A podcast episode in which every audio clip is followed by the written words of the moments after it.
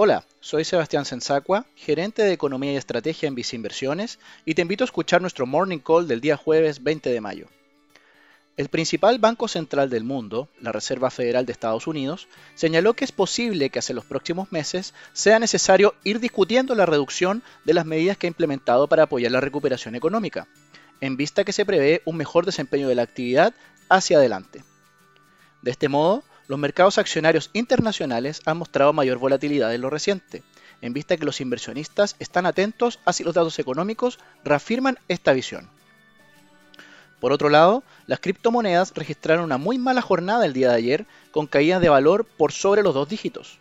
En particular, los recientes anuncios en China de regular de mayor forma la transacción de estas monedas, junto a los recientes anuncios de la compañía Tesla de vender parte de sus posiciones en Bitcoin, ha afectado el sentimiento en el corto plazo.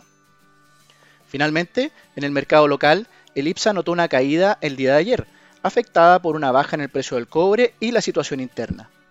Así, la bolsa local continúa presionada, afectada en parte por la coyuntura local. En Vice Inversiones mantenemos nuestra visión de que los mercados internacionales cuentan con buenas perspectivas dado un escenario económico de recuperación. Por el contrario, si bien lo anterior beneficiaría a nuestra economía, la situación interna referente al proceso de redacción de la nueva constitución podría afectar el desempeño de las inversiones nacionales.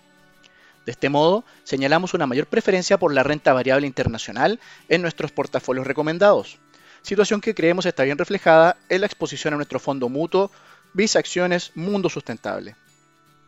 En el caso de la renta fija nacional, consideramos que es prudente bajar la volatilidad de estas inversiones en nuestros portafolios, lo que creemos se obtiene a través de nuestro fondo Vice Estrategia Más Conservadora para los perfiles muy agresivo a conservador o a través del fondo Vice Renta UF en el caso de un perfil de inversionista muy conservador. Finalmente, si quieres saber más sobre nuestras recomendaciones, te invitamos a visitar nuestra página web viceinversiones.cl o contactando directamente a tu ejecutivo de inversión.